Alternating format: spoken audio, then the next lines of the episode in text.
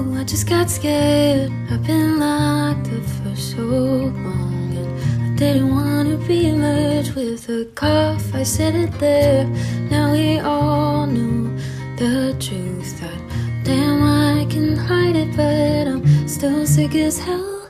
It's that paranoia kicking in again. Boy, it kicks me so hard that I can't defend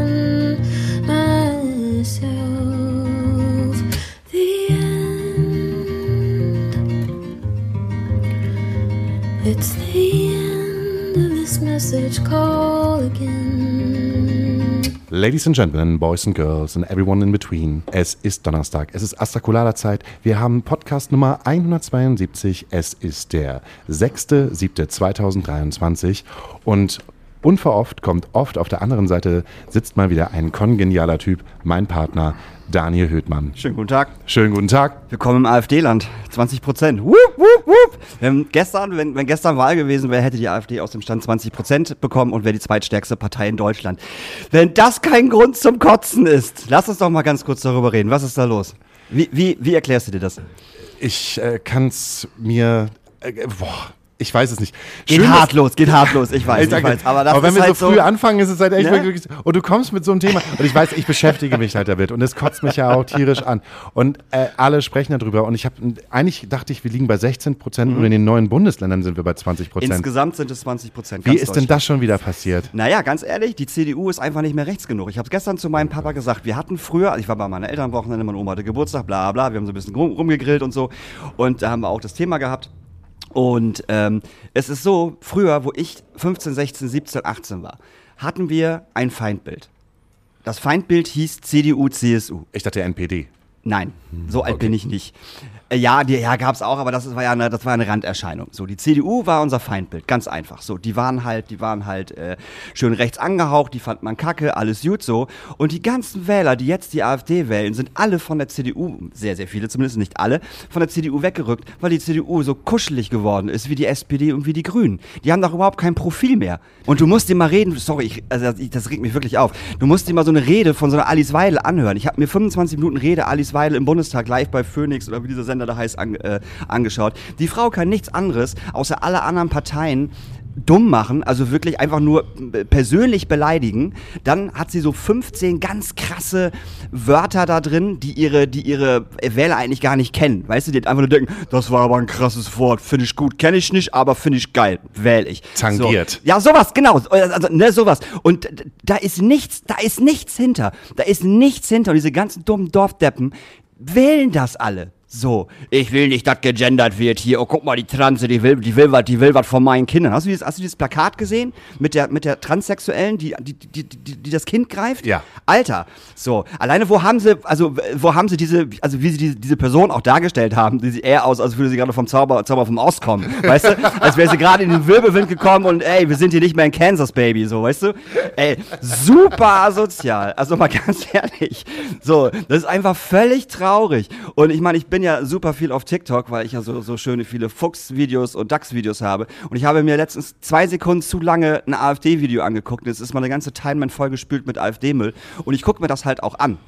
Und es liegt aber auch daran, dass die AfD die erfolgreichste Partei auf TikTok ist. Ja, ja, ich weiß, weil die sind, die, die können es halt. Die sind, die sind ja nicht dumm, so, ne? Aber dann gibt's halt diese ganzen Leute, die Wähler, die eigene Videos machen, weißt du? Und dann darauf reagieren, wenn irgendjemand in ihre Kommis reinschreibt, du bist ein rechter Drecksack, so. Und dann kommentieren die das halt immer. Ich möchte halt nicht, dass meine Kinder bei der Sendung mit der Maus äh, äh, beigebracht bekommen, dass die AfD eine scheiß Partei ist. Das ist keine scheiß Partei, das ist unsere Volkspartei. Und weißt du, nur so, ich denke mir so, Alter, oh, bitte, nee, eure Kinder müssen das sehen. Ganz dringend müssen eure Kinder sehen, dass die AfD eine scheiß Partei ist. Weil wenn die solche Eltern hat, werden eure, eure Kinder das nämlich sonst so nicht mitbekommen. So, also die Sen- Sendung mit der Maus oder Kika hatte, glaube ich, irgendwie ähm, erklärt, warum die anderen Parteien die AfD nicht mag, weißt du? Und da haben sie alle drüber aufgeregt, so, ich zahle schon keine Rundfunkgebühr, da will ich aber auch nicht, dass meinen Kindern sowas beigebracht wird. Und ich so, da, stellt euren Kopf bitte einfach wieder an oder schraubt ihn ab und schmeißt ihn weg. Schrecklich.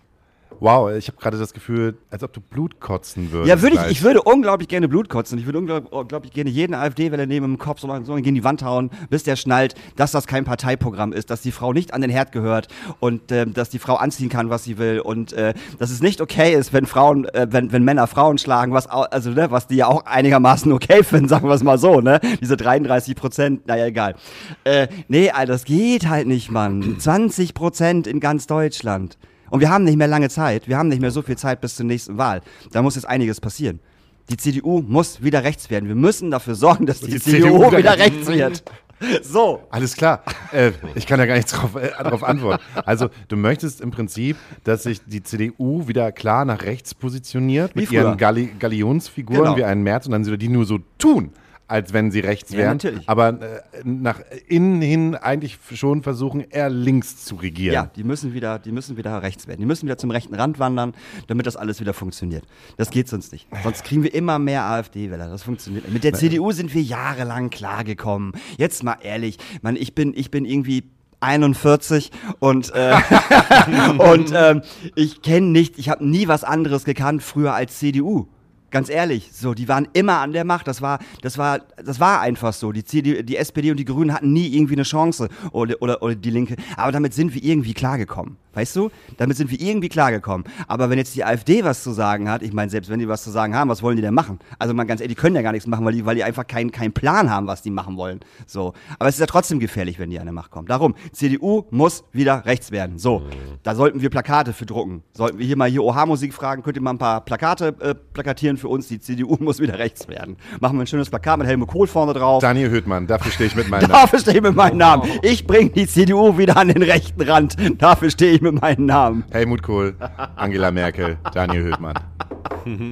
Ey, vielleicht kommen wir auf jeden Fall auf dieses politische Thema zurück, weil ich habe da keine, ich habe da, ich habe da keinen Plan. Ich habe, ähm, äh, wie, wie, heißt, wie, wie, heißt, wie heißt, ja, ist ja auch in Ordnung. Die, wie heißt dieser kleine Ort Sonneberg, ne? Ja. Sonne, Sonneberg, ich habe so eine kleine Do Dokumentation gesehen über die Leute, die in Sonneberg leben und auch über, ähm, die, Mhm. Typen gewählt haben. Mhm. die, die AfD gewählt haben. Und das sind ja auch, es hört sich so blöd an, nein, f- äh, Menschen, die in, in sich, in diesem Konstrukt Sonneberg ja auch verloren sind. Mhm. Also ähm, Jungs, äh, die nichts anderes haben als ihren äh, Verbrenner und äh, ihr Moped und Ja, durch die Gegend fahren und das ihr größtes Ding ist und sie vielleicht auch noch nicht, nicht mal den Weitblick haben, drüber nachzudenken, warum es vielleicht nicht mehr so geil ist, äh, auf äh, fossile Brennstoffe zu setzen. Vielleicht. Es ist ja, Aber das werden die bald merken. äh, ja. Dass das, dass das halt nicht mehr so cool Da gibt es ist. ja noch, ne, zum Abschluss, äh, diesen geilen Opa, den, der auch viral gegangen ist. Hast du den gesehen? Mhm. Ja, der, den Typen ange- ja, ja, der, der, der, der den leicht rechts angehauchten äh, Dude halt angelabert hat, der gesagt hat, ja, ja, und wenn die Isar nach oben geht und du im Wasser sitzt, ne, dann bist du der Erste, der sich beschwert. So, das, das, das so, ist schwierig. Ist schwierig. Ich, äh, ich, ich hingegen habe meinen Samstag damit verbracht, ähm, äh, den Klimawandel zu genießen, äh, auf dem Spielbudenplatz äh, mich hinzusetzen und ein, äh, ähm, ein äh, Espresso Martini zu trinken. Und dann hat sich äh, unser Gast, der heute hier ist, Wir haben nämlich einen Gast. wir haben nämlich heute einen Gast, schon zweimal schmunzeln gehört. ähm, der hat sich äh, neben mich äh, hingesetzt und mit mir angefangen zu sprechen und ich habe erstmal im Moment gesagt, ach, was will der denn jetzt? Ist heute Überhaupt gar keinen Bock auf. ich, aber- hab, ich, will doch, ich will doch jetzt einfach nur ganz gewöhnlich einen Espresso Martini trinken. Und dann haben wir während des Gesprächs geklärt, dass wir trotzdem irgendwie Berührungspunkte miteinander haben, auch von Menschen, die wir kennen oder auch halt gerade, wenn es um die Kulturebene geht. Äh, und gerade ums, ums Business, ähm, dass da schon ein paar Leute sind, ähm, mit denen wir übereinkommen. Und dann hat er eine Geschichte erzählt, wo ich gedacht habe, Alter, das finde ich so interessant, komm doch mal bitte in diesen Podcast. Also hat sich das wieder geklärt, ich gehe raus, trinke Alkohol und am nächsten, Menschen und am nächsten Tag sitzt er bei uns im Podcast. Wie schon so oft. Am nächsten Tag sitzt er wieder im Podcast. Ich begrüße heute ganz herzlich Fabian Köhler. Äh, mit Spitznamen Schönen auch genannt. Carlo Köhler. Genau. Carlo mit ist K. Carlo mit K, aufgrund der Alliteration natürlich, weil ich ja Köhler mit Nachnamen heiße. Und äh, ja, den Namen habe ich jetzt mittlerweile auch schon ziemlich lange. Das war eben äh, lange Zeit mein Künstlername, da ich eben quasi, äh, ja, Kamerakünstler war, nämlich als Kameramann und eben auch Kunst gemacht damit und so. Und ja. Du bist gelernter Kameramann? Ähm, ja, so halbwegs. Also ich habe mal studiert und zwar habe ich Diplom-Ingenieur der Medientechnik studiert, bin es auch geworden und habe das eben äh, zu so einem halben Kunsthochschulstudium umgewandelt und einfach in Richtung Kamera komplett studiert. Ja. Ach, schade, ich dachte, du wärst Kamerakind gewesen damals bei Michael Schanze bei 1, 2 oder 3 und wärst erst, erst dann gesagt hat, so als, als Achtjähriger, geil, das will ich später mal werden. Das Ja, würde ich ich mal geil finden, ob, ob irgendjemand von diesen Kamerakindern damals jemals irgendwas mit Kamera gemacht hat. Das würde mich mal interessieren. Nur ganz kurz. nebenbei. Jetzt bei Nolan. Und wo kommst ich habe tatsächlich so. eben auch viel Kamera schon gemacht in meiner Jugend, weil ich Skateboard gefahren bin und dann hatten wir so eine kleine Kamera damals auch mit, mit, mit äh, äh, wie hießen die nochmal, Hi8TV, Ja, ja, ja. Mini-DV-Dingern da und so. Und damit haben wir eben schon Skateboard-Videos aufgedreht, so mit 16, 17 schon und haben das eben ganz primitiv, das war damals der Horror mit dem Videorekorder geschnitten, also sowas. ich weiß gar nicht, wie wir das damals überhaupt hingekriegt haben, aber es ging auf jeden Fall, ja. Achso, die besten Tricks. Olli, äh, 180. Ja, also Dann kurz in der Ramp äh, gewesen. Es war schon so, ähm, später ging das dann ein bisschen besser los. Also in der Zeit, als wir diese Skateboard-Videos gedreht haben, wirklich. Aber später haben wir auch andere Videos noch gedreht. Und da konnte ich dann tatsächlich auch mal einen gecatchten 360-Flip vier Stufen runter. habe ich auch schon gestanden. So, ja. da Da bin ich auch immer noch ein bisschen stolz drauf, weil viel höher hinaus ging es dann tatsächlich auch nicht mehr. Bist du Hamburger? Ich bin Lübecker, ich komme aus Lübeck ursprünglich und äh, bin eben 2001 nach äh, Berlin gezogen, erst von Lübeck aus. Hab dann irgendwie ein paar Tage später, den 11. September, damals live im Fernsehen gesehen mit meinen anderen Kumpels aus Lübeck, die auch alle nach Berlin gezogen sind. Und habe dann erstmal ein Interessenstudium begonnen. Habe dann eben erstmal äh, auf, auf äh, Bachelor äh, oder beziehungsweise wie hieß das nochmal, äh, weiß ich gar nicht mehr genau, dieses, äh, wie das eben so hieß, wo man mehrere Fächer zusammen studieren kann. Und da habe ich dann äh, äh, Politikwissenschaften, Psychologie und Medienwissenschaften zusammen studiert als Dreifachstudium. Und habe das aber nach zwei Semestern auch gemerkt, so irgendwie äh, bringt dir das, glaube ich, nichts, weil, weil du da wirklich dein, deine Interessen beim Grundstudium auch nicht umsetzen kannst, weil es viel zu äh, schwierig war für mich. Und dann hat eben mein Kumpel, mit dem ich lange aufgewachsen bin, Bands gespielt habe und so, dann in, äh, in Hamburg mir erzählt, was er hier angefangen hat zu studieren. Dann habe ich schnell umgesattelt, bin nach Hamburg gezogen und habe dann Medientechnik studiert hier. Diplom-Ingenieur Medientechnik bin ich geworden dann, ja. Und dann bist du einfach so als Kameramann in, die, in das Business hineingerutscht. Ja, ich habe dann eben immer mehr Kamera gemacht. Mich hat es auch am meisten interessiert beim Studium und habe dann eben auch Dramaturgie und Kurzfilm. Das war auch medienwissenschaftlich gar nicht mal so blöd, das Studium. Konnte man ziemlich breit gefächert sich hinschieben, wo man äh, Interessen hatte. Es war sonst auch ein knallhartes Studium, Abbrecherquote äh, 60 Prozent plus so ungefähr. Das war echt krass. Und ähm, hat auch lange gedauert. Ich habe zwölf Semester studiert so. und äh, äh, habe das dann eben, äh, habe dann auch viel mit der HFBK und mit äh, Kunsthochschulen mal zusammen Kurzfilme gedreht und solche Sachen alles zusammen gemacht und habe dann als Kameramann für unterschiedliche Events gearbeitet. So, also zu Anfang hauptsächlich Bands, die ich live mit aufgenommen habe, weil ich einen Kumpel hatte, der, mit dem ich auch damals nach Berlin gezogen war. Der ist nämlich auch nicht in Berlin geblieben, der ist nach Köln dann weitergezogen und hat so eine Medienagentur dann aufgemacht, oder GmbH mittlerweile auch. Und äh, der hat mich dann mal als Kameramann gebucht, schon, schon nach drei, vier, fünf Jahren Studium, äh, so fing ich damit dann richtig an. Ich habe ja immerhin sechs Jahre studiert, also schon relativ früh habe ich dann auch mit Kamera da angefangen und es war schön, ja, hat Spaß gemacht. Und, Und, ich konnte es. Ähm, du konntest es. Du hast mir gesagt, äh, wir sind auf das, äh, auf das Thema äh, Lila Wolken dann Genau. auch noch auf die andere Firma, die du gehabt hast, gekommen. Und zwar hat, warst du einer der ersten, die mit Drohnen gearbeitet haben. Genau, ich habe eben damals, äh, also ich habe dann als Kameramann gearbeitet, habe dann eben Regenfreiproduktion GmbH gegründet und äh, parallel äh, mit Drohnen eben angefangen zu arbeiten, ähm, auch mit relativ großen, die damals eben so, wenn man sie gekauft hätte, noch 20.000, 30.000 Euro gekostet hätten. Wir haben sie aber selbst gebaut, was dann trotzdem auch so 2.000 bis 4.000 Euro Material kostete.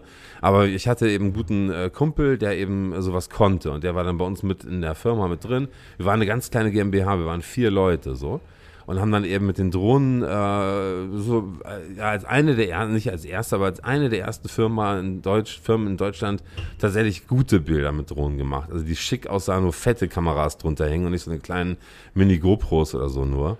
Und ja, das war schon eine, eine, tolle Sache. Und da haben wir dann eben eins der Musikvideos, was wir gedreht haben, wo ich dann eben die alle Luftaufnahmen gemacht habe, war dann Lila Wolken von Materia, Miss Platinum und Co. Mhm. Und ähm, das ging dann auch ziemlich durch die Decke und ziemlich steil. Und dann haben wir eben auch ganz viele andere Sachen noch gedreht, was alles mit Drohnen eben möglich war zu der Zeit, ja. Das ist auch jetzt so in meinem, meinem Kopf auch noch so, wenn es gerade um Drohnen geht, somit das erste Video, wo ich gedacht habe, wow, was passiert denn da gerade? Wie, wie, wie haben sie denn diesen, diesen geilen Shot halt gemacht?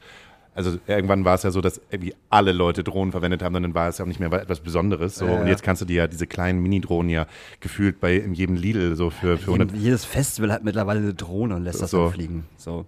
Aber damals Genau. war die hattet ihr noch gar keine. Hattet ihr irgendwelche ähm, Statuten oder irgendwelche Regeln, an die ihr euch halten musstet? Oder gab es Naja, für diese Drohnenflüge eben- überhaupt ja, noch gar man nichts? musste von Anfang an auf jeden Fall Aufstiegsgenehmigungen äh, besorgen beim Luftfahrtamt. Mhm. Das ging ohne nicht, also sonst wärst du nicht versichert gewesen. Und dann wäre, also wenn, und man hätte auch, man durfte auch nicht bestimmte Höhen in Großstädten sowieso nicht, aber sonst auch äh, bestimmte Höhen nicht überschreiten wegen Flugzeugen Mhm. und sowas auch. Und aber eben überhaupt, ja, auch wenn man, wenn du fliegst ja eigentlich immer dann irgendwie auch mal über Leuten und so, du musstest Aufstiegsgenehmigungen äh, haben und musstest überall absperren oder eben zumindest ankündigen. Und dann müssten, mussten die Leute, die drunter herlaufen, auch was unterschreiben und so. Aber Aufstiegsgenehmigungen waren schon mindestens der Standard. So. Ja, weil du teilweise ja auch, ähm, die Kameras waren ja noch riesengroß damals. Wenn ich jetzt bedenke, wie, wie, wie klein die Kameras sind, Es gab damals auch schon GoPros tatsächlich, Ja. aber äh, die haben eben äh, lange nicht so gute Bilder gemacht wie heute zum einen und zum Mhm. anderen ist es eben einfach schon geiler, wenn du eine 5D, also eine, so eine große Canon 5D mit einer fetten Optik drunter hängst. Für die damalige Zeit war das eben schon so eine schöne, schöne Bilder, die du damit erzeugen konntest. Und ähm, es gab auch größere, wir sind auch mal mit einer Red geflogen, was einen, was Kameraleuten auch sagen würde. Ja. Aber das musste dann auch nicht immer sein. Ja, so eine Also- Red wiegt ja auch mal. ja, ja, die wiegt schon was, aber es ging mit, mit den, wir hatten auch eine ganz große Drohne, die noch viel größer war, da, da äh, konnte man eine Red sogar mit einer fetten Optik drunter machen, so. Also das war auch möglich damit. Da geht es jetzt zum Thema, ne, ja, was hat der junge Mann alles so gemacht, ne? Und Mhm. dann geht's nach, also äh, alles fliegt nach oben. Mhm. Das ist eine beschissene Überleitung. Aber dann kamst du zu einem Punkt, wo ich gedacht habe, ja, geil, komm, äh, lass uns ein bisschen weiter quatschen. Du gehörst ja irgendwie, ne, finde ich interessant. Und dann hast du erzählt, das glaube ich 2014. Genau, am 8.7.2014 war der Tag, der mein Leben äh, von Grund auf verändert hat, ja. Was ist da passiert? Naja, da ist eben äh, was mega bescheuertes passiert. Es ist nämlich einfach äh, passiert, dass äh, bei mir, äh, ich hatte damals in einer Altbauwohnung, vier, äh, dritter Stock, vier Meter hohe Decken, so eine Art von Altbauwohnung war das, äh, auch mit sehr hohen Fenstern und so, mit so Lukenfenstern, die nach außen nur aufgingen, wo die oberen beiden Luken nur nach außen aufgingen. Und da hatte gegen die obere äh, rechte Lukenfenstergeschichte äh, hatte ein Vogel gegen gemacht, was ich mir mehrere Tage lang angeschaut habe. Und ich hatte diese Fenster, muss man wohl sagen, noch nie geputzt. Aber da dachte ich, echt so, das muss jetzt mal weg. Das ist irgendwie ein bisschen blöd. Und dann äh, habe ich mir ein, äh, ein Küchentuch, also so ein, so ein Frottee-Tuch oder irgendwie sowas geschnappt und ein Spüli drauf gemacht und bin dann einfach schnell, relativ ungeplant, spontan da hochgeklettert. Musste dann auf dem Fenstersims äh, treten, also aus dem Fenster raus und habe dann eben oben, oben hoch angefasst und diesen Vogelschiss dann versucht wegzuputzen. So. Und dann, äh, dann kann ich mich eben nicht mehr dran erinnern, weil man ähm, äh, nach sowas, was ich gleich erzählen würde, dann auch vieles vergisst.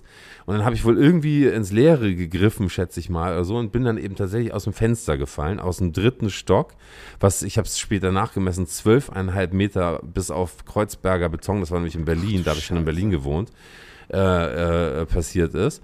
Naja, und bin dann eben mit einem kompletten Salto, was sich dann später rausgestellt hat, wie das, also wa- wa- was nur so hätte sein können. Ich habe einen kompletten Salto gemacht und bin mit dem gerechten, gestreckten Bein aus zwölfeinhalb Meter gelandet, was sich dann schön wie eine Knautschzone ineinander geschoben hat. Meine Hüfte brach dann auch noch, dann äh, sch- schlug ich vorne über.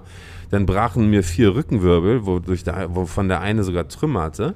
Dann habe ich dann mit meinem, das hat mir auch nochmal das Leben gerettet, äh, habe ich meinen Arm anscheinend äh, schlauerweise vor meinen Kopf gehalten, der dann nämlich de- den Arm durchschlug und ähm, einen Schädelbasisbruch inklusive, Jo- äh, inklusive So- Jochsei, äh, Jochbeinbruch und solchen Sachen auch noch irgendwie alles äh, mit äh, schädigte und bin dann eben da unten äh, tief blutend liegen geblieben. Ja, und dann wurde ich zum Glück, und das wäre sonst auch der Tod gewesen, weil es aber Kreuzberg war, war da viel los auf den Straßen, wurde ich innerhalb von einer, unter einer Minute gefunden. Ein anderer hat dann parallel, während der an, eine mich so sofort irgendwie so äh, manches Blut abdrückte, so äh, schon, hat dann sofort einen Krankenwagen gerufen. Der Krankenwagen, und deswegen sollte ich anscheinend wohl überleben, war um die Ecke rum, gerade mit seinem Einsatz fertig und gerade fahrbereit, fuhr dahin und war in, in fünf bis acht Minuten, ich weiß nicht genau, aber ungefähr schon am, am nennen wir es mal, äh, äh, Schadensort, so. Und hat mich dann da schon das erste Mal wiederbeleben können, erfolgreich. Und ähm, dann bin ich eben äh, in den Krankenwagen gelegt worden, wurde auch äh, wohl nochmal da oder im Krankenhaus auf jeden Fall relativ zeitig äh, nochmal das zweite Mal wiederbelebt. Dann äh, innerhalb der ersten anderthalb bis zwei Wochen wurde ich eben 25 Mal lebensrettend äh, operiert. Und ähm, da wurde ich auch noch drei weitere Male äh, äh, wiederbelebt. Das eine Mal, ähm, das war, glaube ich, das vorletzte Mal, ich weiß nicht ganz genau, ähm, hätte, ich, hätte ich nachgucken können, aber ich habe es dann wieder vergessen. Ähm, äh, das eine Mal, das habe ich nur so von den Ärzten erfahren, war ich dann sogar elf Minuten am Stück äh, äh quasi tot. Also wurde elf Minuten lang wiederbelebt, was kein Herz durchhält. Er ist recht fünfmal. Man mhm. denkt, fünfmal wiederbelebt, ja, ist schon ordentlich, aber es ist so mit das Maximum an Wiederbelebungsmöglichkeiten, weil eigentlich kaum ein Herz ja. längere, häufigere Wiederbelebungsprozeduren durchhalten kann. So. Das heißt, du warst elf Minuten klinisch tot. Genau. Während also, nee, also während einer man, Operation? Man, da, da, nee, das, das, das, äh, na, weil, nee, dann, man, ich war immer an Geräte auch schon angeschlossen ja, ja. währenddessen, deswegen habe ich es auch überhaupt nur so lange ausgehalten. Ja. Äh, und ähm, die anderen, also man äh, wird dann eben wiederbelebt dabei so und man ist dann an die Geräte angeschlossen. Deswegen ich hatte, ich habe keinen Hirnschaden äh, dadurch. Durch mhm. diese, durch Sauerstoffmangel kann man sehr guten Hirnschaden ja, sich abholen. Habe ich nicht gehabt, zum Glück, weil ich eben so gut versorgt wurde. Ich hatte die besten Ärzte anscheinend. Und es sollte eben auch nicht sein. So, ja, so war das. Okay, heißt das, dass du die komplette Zeit im künstlichen Koma lagst? Ich war insgesamt zweieinhalb Monate im künstlichen Koma. Alter. Und äh, weil ich eben auch 37 Knochenbrüche mir durch ja. diesen Sturz zugezogen hatte. Dann nebenbei ist noch meine Lunge gerissen, meine Milz, meine Leber gerissen. Äh, das war, war alles wirklich der absolute Horror. Also ich habe das linke Augenlicht verloren, ich bin auf dem linken Auge blind geworden, das als Kameramann das ist ja auch scheiße. Als ich nach zweieinhalb Monaten aufgewacht das bin. Das wollte ich nämlich gerade fragen, was ist denn passiert, wo du noch ja, aufgewacht da bist? War ich eben, da war ich ja auch völlig zugeschnürt, noch hatte ich auch einen Jochbeinbruch und so, hatte auch das rechte sehende Auge, war auch zum Teil verbunden. Also ich bin quasi äh, nah an der Querschnittslähmung vorbeigeschrammt, also obwohl ein Wirbel wirklich getrümmert war war das ultra krass knapp so. Also die dachten zu Anfang, der ist wahrscheinlich, der ist ziemlich sicher querschnittsgelähmt. War ich dann aber nicht. Und dann äh, ja, war das eben so, dass, dass ich, äh, äh, wie kann man das jetzt kurz zusammenfassen? Also auf jeden Fall ähm, war es eben derart krass, dass, äh, dass ich eben, äh, zu Anfang hatte ich auf dem rechten Auge, wenn ich keinen Verband davor gehabt hätte, äh, hätte ich da noch 15 Prozent gehabt auf meinem mhm. sehenden Auge. Mhm. Auf dem linken Auge bin ich, wie gesagt, blind, weil alles unter 5 Prozent gilt als blind. Ja. Ich habe da noch 4 Prozent auf dem äh, äh, schlechteren Auge, aber da, dabei ist auch geblieben, ist auch nicht mehr besser geworden.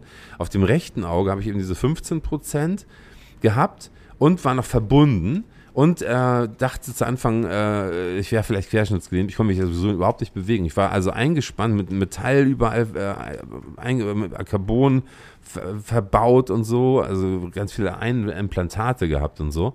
Und lag dann da und dachte so, was ist denn? Und ich konnte mich nichts erinnern, mhm. gar nichts. Ich konnte mich an das Jahr, das letzte Jahr, an das Jahr 2014 nicht erinnern. Ich dachte, wir hätten Sommer 2013. Krass. Also, und ähm, das war, ist dann zum Glück innerhalb von ein bis zwei Wochen weggegangen. Mhm. Dann konnte ich mich wieder so an alles Grobe aus mhm. dem Jahr 2014 noch erinnern. An den Unfall bis jetzt nicht.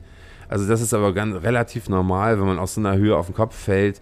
Äh, schweres Schädelhirntrauma und so, da vergisst man dann eben die letzten ja, Minuten, mhm. manchmal auch eine Stunde oder so.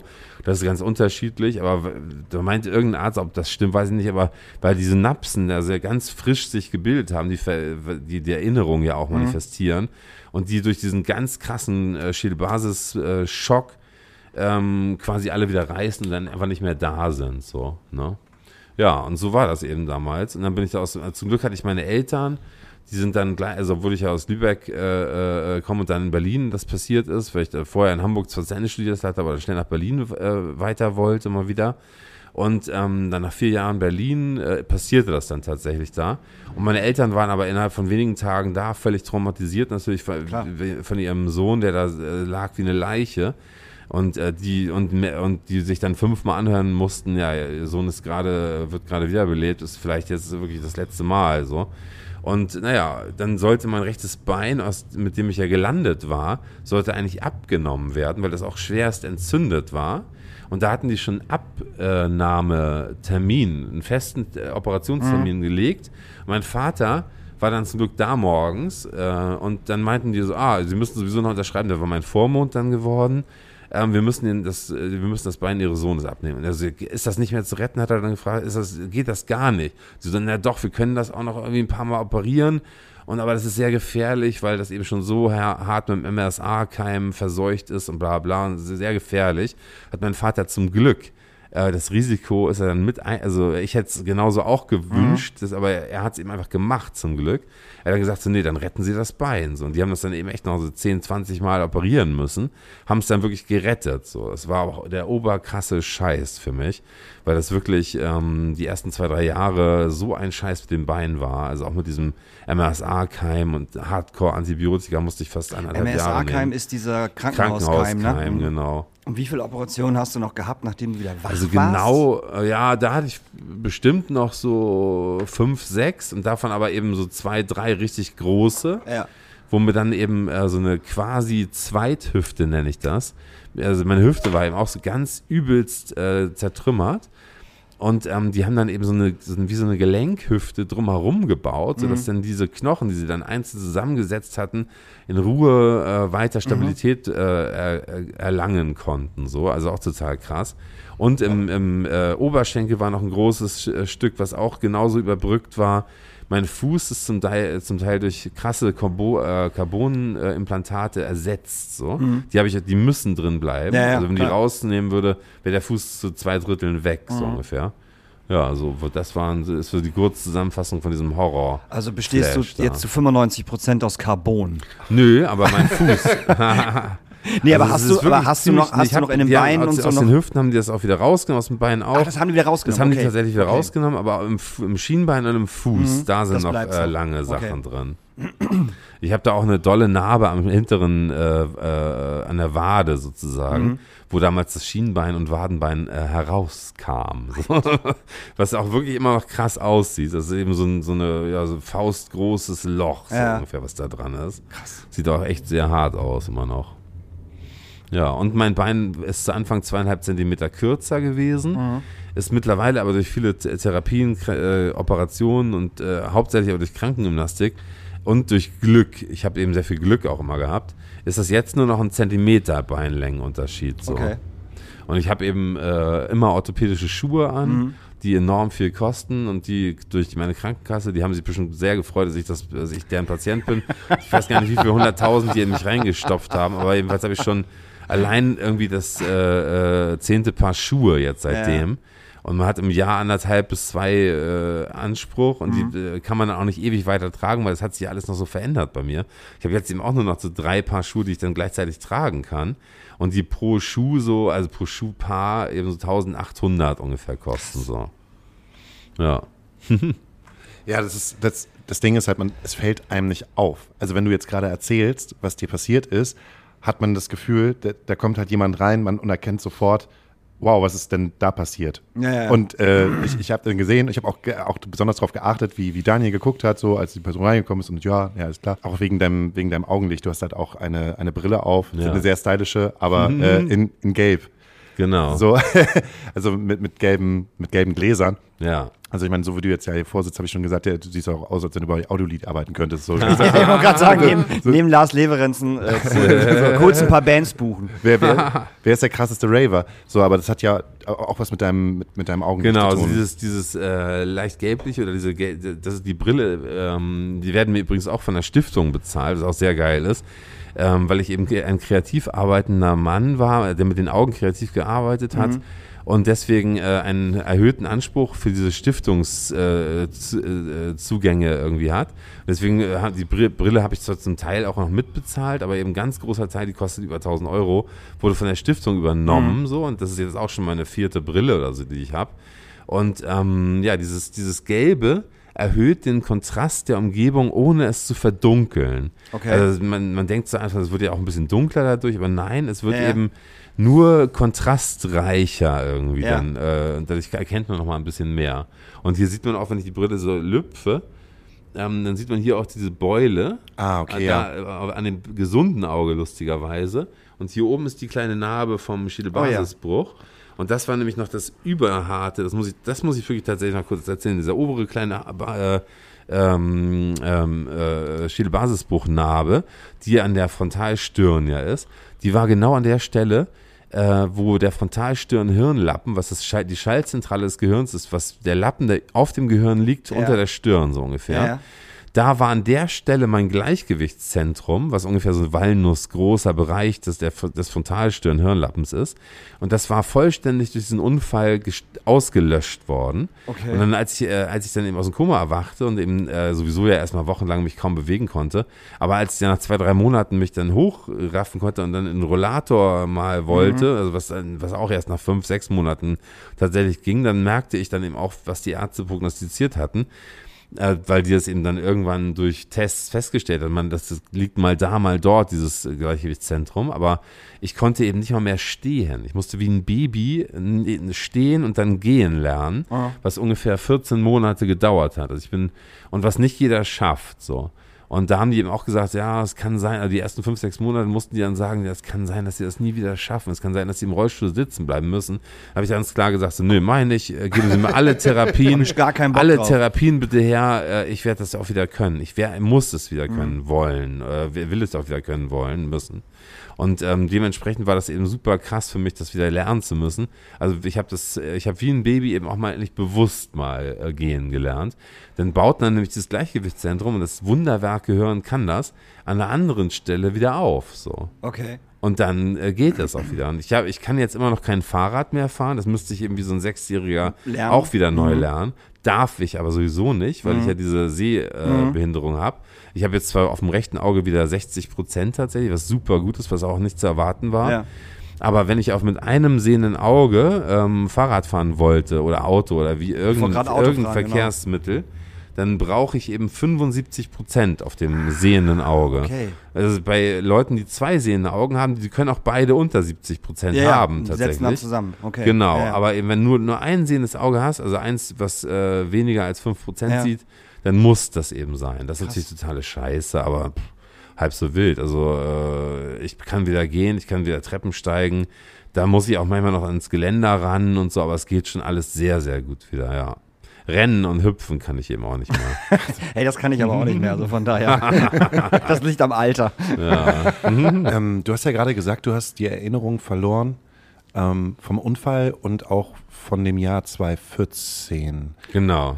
Ähm, kannst du dich aber noch an die Zeit erinnern, als du nicht da warst? Als ich so- klinisch tot war. als du klinisch tot meine, gewesen meine bist. fünf, Ja, das ist eben das Extreme. Ich kann mich wirklich an fünf vollständige, äh, aufeinander aufbauende Nahtoderinnerungen oder Nahtoderfahrungen nennt man das ja, äh, erinnern tatsächlich. Also ich kann mich komplett äh, an die erste, zweite, dritte, vierte, fünfte, also wirklich differenziert und aufeinander aufbauend erinnern. So. Fünf das Teile. Ist echt krass. Es sind wirklich fünf. Ich war fünfmal oben und ich wusste dann äh, beim zweiten Mal, wusste ich, äh, ich habe da zwar nicht, weil ich dann was Besseres zu tun hatte, drüber nachgedacht, aber ich wusste, ah, hier warst du und da, ah, da ist der und äh, sowas. Ich wusste wirklich noch, was da äh, vorher passiert war in den Nahtoderfahrungen. Dann würde ich gerne mal wissen, was im ersten Teil passiert ist. Ja, es ist ultra krass gewesen. Also, ähm, äh, weil das eben so heftig und so selten ist mit diesen fünf Malen, hat mich sogar ein Nahtodforscher aus, äh, aus Wien, kam der, äh, besucht und hat mich eben interviewt tatsächlich, was auch ähm, äh, bei YouTube äh, online zu sehen ist. Also, wenn man meinen Namen googelt, und äh, das Wort Nahtod dahinter setzt, also Fabian Köhler Nahtod, dann findet man diesen äh, äh, erst dieses erste Nahtod-Interview tatsächlich auch. Und das wurde schon 400.000 Mal geklickt. So, es ist also auf jeden Fall relativ kurzweilig, obwohl es eben eine Viertelstunde geht. So, also ich werde jetzt eben hier nicht äh, eine Viertelstunde von der ersten Nahtoderfahrung erzählen. Nein. Ähm, aber wenn, dann können die Leute das auf jeden Fall online äh, bei Google oder einfach bei Google eingeben und dann findet man den Link da direkt sofort. Ja. Ja, die erste Nahtoderfahrung war eben äh, wirklich so ähm, völlig verdutzend, so in, äh, in einer in absoluten Ahnungslosigkeit äh, war ich mit einmal äh, ähm, ja auf so einem auf so einem auf so einem Bereich irgendwie, der jetzt weder paradiesisch noch irgendwie höllemäßig aussah, sondern einfach nur so so relativ neutrales Gelände irgendwie und um mich herum waren auch ziemlich viele verdutzt äh, schauende Leute so. Äh, ich habe die dann sogar gezählt ähm, damals. Es da muss ich ehrlich sagen, weiß ich jetzt nicht mehr genau. Es waren irgendwie zwischen 20 und 30 Leute, die dann gleichzeitig da auch mit mir standen und wir sahen auch aus wie Menschen so. Dann fiel uns fiel mir aber auf, weil ich dann auf mich selbst, wenn man so auf die Hände guckte, auf meinen Körper, dass ich irgendwie äh, ja so so äh, heil aussah und ich dachte, warum bin ich denn hier? Ich muss ja gestorben sein. Es kamen so Erkenntnisse so hoch irgendwie. Ich konnte mich aber nicht an den Unfall so richtig erinnern tatsächlich. Aber ich wusste, irgendwas war passiert so. Und dann ähm, war da eben so, waren da so äh, zwei so Bergmassive und dazwischen war irgendwie so ein Durchgang oder so, wo man irgendwie wusste, da will man irgendwie durch, aber man darf es noch nicht. Man, es war ganz verrückt, weil man in diesem Zustand, den man da oben war, schon irgendwie so Dinge wusste, für die man, die man, wo man nicht wusste, woher mhm. man die ahnte, sozusagen. Und dann habe ich eben versucht, mit anderen von denen, die da rumstanden, zu sprechen. Und dann haben wir festgestellt, dass viele von denen eben nicht Deutsch äh, redeten, sondern ganz andere Sprachen, weil die bei, und dann kam mir die Erkenntnis relativ schnell, ähm, dass wir wahrscheinlich alle zur gleichen Zeit gestorben sind, jetzt irgendwie vom Himmelstor, in Anführungszeichen, wenn man mhm. so Klischees von der, vom Christentum ja. benutzt so äh, sein könnte. Und dann habe ich dann eben mit mehreren Leuten versucht, mich zu unterhalten. Und ich meine, ich kann eben Englisch, auf Englisch konnte, konnte, man, konnte ich mich dann tatsächlich mit manchen unterhalten, mit anderen aber absolut nicht. Und ich bin auch, ich kann zwar auch Französisch und ein bisschen Spanisch, aber voll scheiße spreche ich das nur. Und dann habe ich eben mit irgendeinem, der auch so, so wache Augen hatte, äh, haben wir uns angeguckt und haben uns dann mit einmal telepathisch verständigen können. Das war ganz verrückt so. Und haben wir das eben anderen Leuten mitgeteilt, irgendwie so, mit so Gestiken, so Kopf und Augen und so auf hin und her gezeigt und so und konnten uns dann irgendwie telepathisch verständigen tatsächlich. Und das war so die erste große Erkenntnis, die ich in dieser ersten Nahtoderfahrung hatte. Äh, ja, und also da sind auch noch diverse andere Sachen in der ersten Nahtoderfahrung passiert. Aber das würde jetzt zu sehr ausufern. Das war so das Wichtigste, was da kam. Man Aber war jede Nahtoderfahrung gleich? Nee, nee, eben überhaupt nicht. So, das ist ja das Verrückte daran. Also bei der ersten Nahtoderfahrung, wie gesagt, wussten wir dann irgendwie alle, irgendwie äh, äh, sind wir jetzt hier noch nicht, wir sind noch nicht ganz tot, ja, wir sind noch nicht ganz äh, wieder lebendig und man weiß es alles. Also das, man ahnte so Sachen irgendwie, mhm. so ganz verrückt irgendwie. Und ähm, ich habe dann eben noch ein bisschen die äh, äh, Landschaft mir angeguckt und dann, dann habe ich eben auch mit versucht, mit, mit, telepathisch mit vielen Leuten mal zu reden und sowas alles. Das war so das Erste, das kam mir vor wie fünf bis zehn Minuten mhm. ungefähr, so vom zeitlichen Empfinden, vielleicht auch eine halbe Stunde. Aber äh, jetzt im Nachhinein äh, so elementar zu erzählen, so sind es eben so fünf bis zehn Minuten, wo dann was Neues passiert ist tatsächlich so. Ja, und dann äh, irgendwann ähm, weiß ich auch nicht, wie das kam, aber dann wurde ich so weggesaugt, so irgendwie, nach hinten. Also dann sauste ich äh, durchs, durch, den, durch den, das Raum Zeitkontinuum. Ja, genau, was ich noch erzählen wollte. Ähm, ich habe dann, man, man konnte so durch Seen, die da auch waren, so kleine Seen, da war relativ spärliche Vegetation, aber ab und zu so kleine Seen, konnte man durchgucken, hat da unter die Erde sich drehen sehen, so. Also es war eben über der Erde, so im Himmelsreich eben. Und man wusste auch, dass das da oben Himmelsreich, es wird nicht Paradies genannt oder so, es wird einfach Himmelsreich von jedem genannt, telepathisch übergeordnete Vokabular würde auf Deutsch Himmelsreich äh, genannt werden, so ungefähr. Ja, und dann wurde ich eben mit einmal so richtig weggesaugt und bin ich rückwärts runtergeflogen durchs All und dann eben richtig, habe mich auch versucht umzudrehen, habe gesehen, ich fliege auf die Erde irgendwie mit einer hohen Geschwindigkeit zu und dann zack, irgendwie ins Krankenhaus rein. Das habe ich dann auch nicht mehr so richtig gesehen, aber das wusste ich dann, weil ich dann kurz im Krankenhaus aufgewacht bin in meinem Körper. So, oh, oh und dann so irgendwie äh, dann äh, äh, da dann sofort Ärzte so, oh, Achtung, der muss sofort wieder äh, beruhigt, äh, die hatten mich da gerade wiederbelebt mhm. eben so. Und dann war ich schon wieder weg so. Ja, und dann äh, kann ich mich eben äh, an nichts erinnern. Ich habe dann keine Träume oder ja. irgendwas gehabt, was ich dazwischen hätte, sondern dann kam die zweite Nahtoderfahrung auch schon so.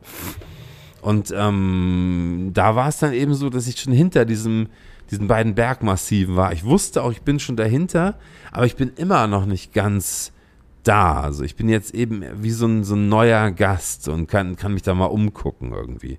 Und das war völlig abgedreht, weil, weil der Lied, das war auch jetzt nicht, man war da nicht einsam, es war auch nicht so crowded oder so, mhm. dass der eine an dem anderen war, sondern es war einfach so wie so ein riesiger, ist ja auch klar, ist ja von der, vom, äh, das umspannte die Erde. Ich habe das dann versucht, so ein bisschen zu erforschen. Ich war ja auch journalistisch zumindest eingeschränkt äh, tätig. Hauptsächlich als Kameramann, aber hatte ja immer so mit Redakteuren und, und so zu tun, habe ich dann irgendwie quasi in so eine Redakteursebene äh, äh, gepackt und habe gedacht, so, ey, wenn du jetzt, du bist jetzt wahrscheinlich, du bist tot, das zweite Mal jetzt schon. Ich konnte mich dann, ich konnte das richtig reflektieren, so.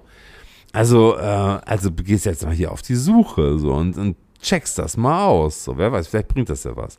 Und habe dann eben bin da so rumgelaufen und ähm, dann habe ich da eben äh, verschiedene Leute gesehen und ich weiß nicht mehr, wann das war. Das muss ich echt, ich konnte mich die ersten Jahre hundertprozentig an alles auch vom Ablauf her erinnern, aber mhm. da, ich das auch so ein bisschen durch Therapie und so ver, ver, verarbeitet mhm. habe, muss ich sagen, da war nämlich irgendwann, und das, da werden, werden jetzt alle lachen und den Kopf schütteln und dann sagen, oh Gott und so, da, da war dann lustigerweise äh, war da äh, äh, Jesus Christus oben. und das war so verrückt irgendwie. Dann, ich hatte dann nur gesehen, ey, was, der sieht ja aus wie dieser Jesus. Ja, und dann meinte irgendein anderer zu mir, der, der sieht für alle aus, wie, wie sie sich Jesus vorstellen, weil er es ist. Und ich so, hä, was und so. Und dann bin ich zu mir hin und er meinte so, äh, dann meinte ich so, äh, äh, moin, moin äh, Christus. Und er so, ja, oh nein, du bist, du bist noch nicht, du bist noch nicht ganz dauerhaft hier, äh, laber mich nicht voll. Der war dann so ein bisschen so, der wurde von jedem eben angesprochen. Ne? Ja. ja. und dann habe ich eben später rausgefunden, das verkürze ich jetzt mal in der Erzählsprache, das habe ich dann später nämlich dann die, die, die, die Wesenheit nochmal gefragt, also die Quintessenz aller menschlichen Seelen die wir Gott nennen würden. Und er meinte, dass Jesus die einzige, die einzige oder fast die einzige Seele ist, die eben seit 2000 Jahren nicht mehr wiedergeboren wurde. Wiedergeburten gibt's nämlich auch, habe ich dann später ja von äh, dem, den wir Gott nennen würden, auch erfahren so. Und Gott, äh, Jesus wird einfach nicht wiedergeboren. Der ist so eine wichtige Seele, der bleibt da oben, obwohl das Ganze mit Christentum absolut nichts zu tun hat. Aber Jesus ist ihm eine reale Person gewesen. Der hat wirklich gelebt und der ist jetzt da oben, so, äh, völlig abgedreht irgendwie. Da muss ich kurz einmal fragen. Ja. Ähm, warst du vorher, vor dem Unfall, eine gläubige Person? Überhaupt nicht. Ich habe, äh, also ich habe eben schon, äh, ich bin christlich, evangelisch christlich, habe auch meine Konfirmation gemacht und so, aber wie viele in dem Alter dann auch so, ja, macht man eben mit, man hat ja, kriegt ja auch Konfirmationskohle und sowas dann alles. Aber ich fand das jetzt, ich hatte einen sehr super guten äh, Konfirmandenlehrer, oder dann hatten wir noch immer so Konfirmandenunterricht irgendwie in der Zeit. Und der, das war eben so ein, so ein äh, super toller, äh, äh, äh, ich weiß noch nicht mal, ob man Pater oder äh, äh, oder wie, wie man die nennt. Pastor. Pastor, genau. Bei, beim Evangelischen sind es nämlich Pastor und beim anderen Paten oder Pater oder so. Ist mir aber auch alles egal. Aber ich war immer schon so, ich habe immer gedacht, na, ob das jetzt alles so stimmt, weiß ich nicht. Aber ich würde es mir, ich würde es mir wünschen, dass es irgendwas gibt. So war es mhm. eigentlich immer. Ich habe nie an das hundertprozentige geglaubt, was in der Bibel stand oder was wir da so als eine, oder ich habe auch nicht an an irgendwie nur Buddhismus geglaubt oder so. Ich habe an, ich habe gedacht, so, keine Ahnung, ich weiß ja nicht, wie es ist. Ich war dann schon so ein typischer Agnostiker, was ganz was anderes ist als ein Atheist. Ich habe eben ja. nicht irgendwie eine Religion komplett verteufelt oder war so anti irgendwas, äh, sondern ich habe immer gedacht, ich weiß eben nicht, was da los ist. Könnte, ich würde mir wünschen, dass es doch schon noch ein Leben nach dem Tod gibt und so. Das habe ich mir schon äh, immer vorgestellt, dass es irgendwie sowas wäre. Aber bist du jetzt, bist du jetzt gläubig geworden? Nein. Nee, ich bin jetzt eben, also ich, ich weiß ja immer noch nicht, ob das wirklich hundertprozentig wahr ist, was ich erlebt habe. Ja, das wollte ich nämlich gerade genau, fragen. Genau, weil das ja. ist nämlich auch der nächste Punkt, wo 50, ich auch kurz noch zu äh, sprechen kommen wollte. Ähm, weil, äh, also ich, ich habe ja da eben äh, diese fünf Nahtoderfahrungen gehabt und hab, war eben auf der anderen Seite. Aber woher soll ich wissen, dass nicht mein Unterbewusstsein und mein kreatives äh, Drehbuch, Drehbuch schreibendes ja. Gehirn so ungefähr da unterbewusst ja. mir einfach was reingemogelt hat. Ja. Das kann ich auch nicht hundertprozentig sagen. Also es, ist, es, sind, noch ein paar Sachen passiert, die dann irgendwie nahelegen, dass es doch vielleicht irgendwie zum Teil wahr ist. Da komme ich später noch zu. Also die auch nach dem Aufwachen aus dem Koma noch passiert sind und so. Was auch ziemlich krass ist.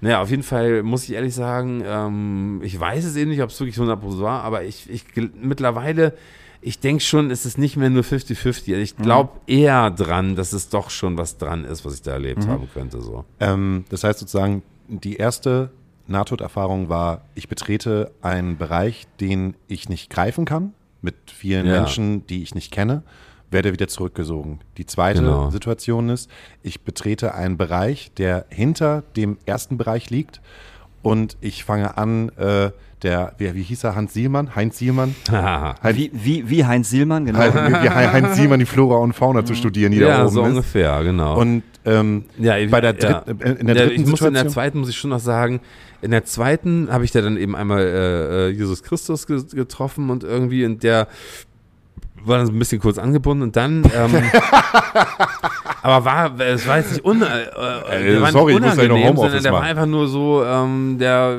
ja, war jetzt nicht so, dass er mich gleich zum Labern einlud, so. Ja, mit wie viel dann du aber- auch reden da? Ja, ja, genau. Das, so, war, so kam mir das auch vor. Das Ja, war ja. schon verständlich Ja, ja. irgendwie so von ihm. So Tourmanager seiner- von Gott.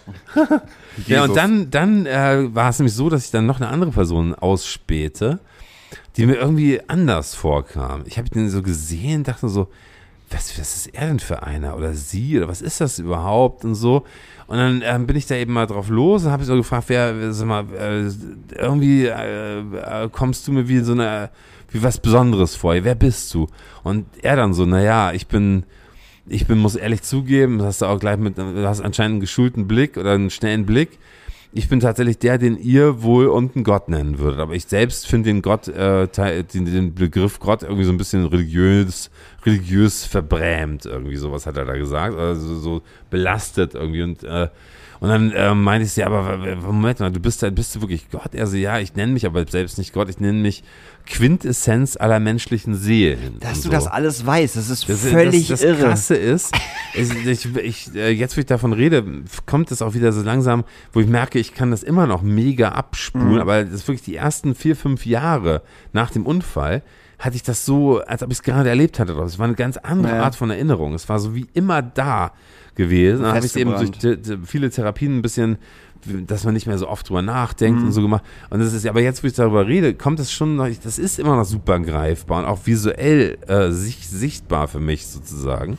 Und das ist eben so abgefahren, weil dann meinte diese, äh, dieser, äh, diese Quintessenz aller menschlichen Seelen, meinte dann eben so, naja, ähm, ich bin wohl der, den ihr Gott nennen würde. Und ich meine, sie, aber hast du uns denn erschaffen? Und dann habe ich eben angefangen mit einem Interview mit Gott. Und habe eben quasi in alles Mögliche gefragt, alles, was mich jemals religiös äh, äh, gewurmt hat. Und habe damit dann auch in dieser ersten Nahtoderfahrung, äh, in dieser zweiten, also in der ersten, wo ich dann äh, mit anderen schon Gestorbenen auch in, und mit, mit, der, mit der Quintessenz zu, zu tun hatte, habe dann so die ersten Fragen gestellt. Die erste war eben, hast, äh, hat, äh, hast du die Menschheit erschaffen? Meint er ganz klar, nein, hat er nicht. Die Menschheit hat ihn erschaffen. Dann kam eine Frage zur nächsten, habe ich eben gleich gefragt, ja, warte mal, wieso die Menschheit hat dich erschaffen? Wie kommt das? Naja, die Menschheit hat eben vor 20, äh, 30.000 Jahren, also er meinte wirklich so eine Zeitspanne auch, da hat, äh, hat sie einen intellektuellen äh, äh, Rahmen entwickelt, in dem die Seele evolutionär entstanden ist. Habe ich noch nie vorher gehört von so einer Theorie zum Beispiel. Noch nie. Bis jetzt eigentlich, ehrlich gesagt, noch nicht. Und die ist, äh, die, ich meine, ja, was, die Seele evolutionär entstanden? Ja, man so, ja. Ähm, die Seele wird mal, das meinte er dann auch wirklich, wird mal äh, biologisch und äh, physikalisch nachweisbar sein. Die existiert. Die ist keine Einbildung eurer Psyche oder so. Die existiert als äh, physikalisches, biologisches Konstrukt. Also meinte dieser, dieser Gott, ich nenne ihn jetzt einfach der Ja, ja. Kürze halber mal Gott. Und ähm, naja, und dann meinte ich so, das, das hört sich ja sau interessant, dann kann ich da noch ein bisschen was äh, weiteres erfahren und so. Und er meinte dann so, in dem Moment, äh, ist im, äh, als die, als ziemlich viele Leute dann eben ähm, so sehen in, in ihren äh, Bewusstsein, also in, in, in den Hirnen so Seele äh, gebildet hatten, haben sich alle Seelen oder sehr viele, und das irgendwann passiert ist damals auch mit ein paar hundert Millionen Menschen, die damals noch existierten oder auch mehr, weniger, auch scheißegal. Auf jeden Fall haben sich die alle verbunden und zwar über dem, über der Erde so, um die ganze Welt herum haben sich alle Seelen miteinander verbunden mit so Strängen, mit so Seelensträngen. So, jetzt hier erstmal äh, Blaulicht, naja, wäre schon vorbei. Super gut. Und dann kam da, äh, dann, als der sich dann eine Mindestanzahl wohl verbunden hatte, ist er da oben geboren worden. Also er hat, ist die Quintessenz aller menschlichen Seelen da oben entstanden und war ganz alleine im Himmelsreich oben. Und dann hat er hat, äh, so hat er mir das tatsächlich erzählt oder sie, weil ähm, ich meinte dann auch, bist du männlich, weiblich? Also nö, ich bin nichts, ich bin alles dazwischen und alles, was, was, was ich will. Ich kann jede Gestalt annehmen. Hat er erstmal mehrere Gestalten angenommen. Ein richtiger War eine Frau. Ja, super gegendert. Also Super Gender-Typ. Ja, aber eben so völlig, er- und er meint, er hat auch keine Vorlieben. Er kann sein, was er will, auch was dazwischen und alles so. So, alles, was er sein will, kann er sein. Nur Tiere und so macht er nicht so gerne. Er, will lieber unterschiedlichste Typen von Menschen widerspiegeln oder sowas. Aber ist auch egal, weil er ist ja durch die Menschen entstanden. Er hat was Menschliches. Er ist evolutionär als Seele durch die Menschheit entstanden. Er hat nur, man wird, man wird auch nicht als Tier wiedergeboren und so meinte er, aber man wird nur als Mensch wiedergeboren, weil es in dem Menschen äh, entstanden ist. Habe ich auch zum Beispiel noch nie vorher gehört, diese Theorie irgendwie, aber wurde mir alles da oben so erzählt. Was, was sagst du zu Leuten, denen du das erzählst, ne, die das interessiert? Was sagst du zu Leuten, die sagen, Alter, du hast völlig was an der Waffel? Ja, äh, kann ich nur sagen, Was ja, ja- verstehe ich. Kann ich absolut ist. nachvollziehen. Ja, okay. Also kann ich absolut nachvollziehen. Äh, ich kann nicht, ich kann da nichts dafür, dass ich das erlebt habe. Ja, ja, so, klar. weißt du? Nee, nee, ich sag Und das das auch nicht, sage ich also- denen dann so auch. So, dann sage Ja. ich eben sehr klar, natürlich kann das sein, dass das mein Unterbewusstsein alles sich ausgedacht, ausgeheckt hat und ich hier eben schizophrenerweise irgendwie das nicht mitkriege, dass es irgendwie so ausgeheckt worden ist von meinem Unterbewusstsein oder so. Mag alles sein, aber es ist eben auf jeden Fall in sich irgendwie ganz schön knackig logisch so. Oder äh, hört sich für mich auch nicht un völlig unglaublich an. Ja. Tatsächlich so. Und Na, und dann geht's eben so weiter. Also dann war eben irgendwann äh, wieder so ein Break in diesen, in diesen Erfahrungswelten, als ich dann eben diese ersten entscheidenden Fragen gestellt habe. Und dann eben der Mensch ja dann eben wiedergeboren wird und dann, äh, dann Gott da oben dann eben, also äh, die Quintessenz aller Menschen sehen da oben entstand und dann mit einmal nach, der, der konnte so runtergucken, konnte sich dann konnte dann wie so ein Fernglas, konnte so mit seiner, mit seinen Augen runterschweben und konnte sich in Menschen reindenken und so. Und hat dann gesehen, als dann ist, sind die ersten Menschen gestorben, dauerte natürlich auch nicht lange. Bei ein paar hundert Millionen Menschen stirbt eben immer mal irgendwie einer. Und dann ist dieser Mensch dann nach oben geflogen und war dann bei ihm im Himmelsreich. Und so ging das dann weiter mit anderen Menschen. Und dann wurden die eben äh, auch irgendwann wiedergeboren. Also zu Anfang waren es eben gar nicht, äh, Seelen entstehen auch mit der Zeit von selbst irgendwie da oben und werden dann wiedergeboren. Es gibt so jüngere, ältere Seelen und so. Es gibt Leute, die schon äh, ja, seit 10.000 Jahren immer wiedergeboren werden. Und eigentlich wird jeder immer wiedergeboren, weil Seele, die Seele an sich ist unsterblich tatsächlich. Und äh, ja, das habe ich da eben alles dann in dieser ersten oder beziehungsweise zweiten dann schon rausgefunden. Und dann kam wieder so ein, so ein Wegsaugen. Da weiß ich dann auch nicht mehr genau, ob ich dann, ich bin auf jeden Fall noch, ich bin ja insgesamt noch mehrmals weggesaugt worden. Und nicht an alles äh, kann ich mich komplett erinnern. So. Aber ein, zwei Mal we- weiß ich, dass ich irgendwie so aufgeschreckt bin und dann eben direkt wieder ins künstliche Koma gesetzt wurde, weil es hochgradig gefährlich war, dann irgendwie wach zu Ja, ja, sein. klar. so.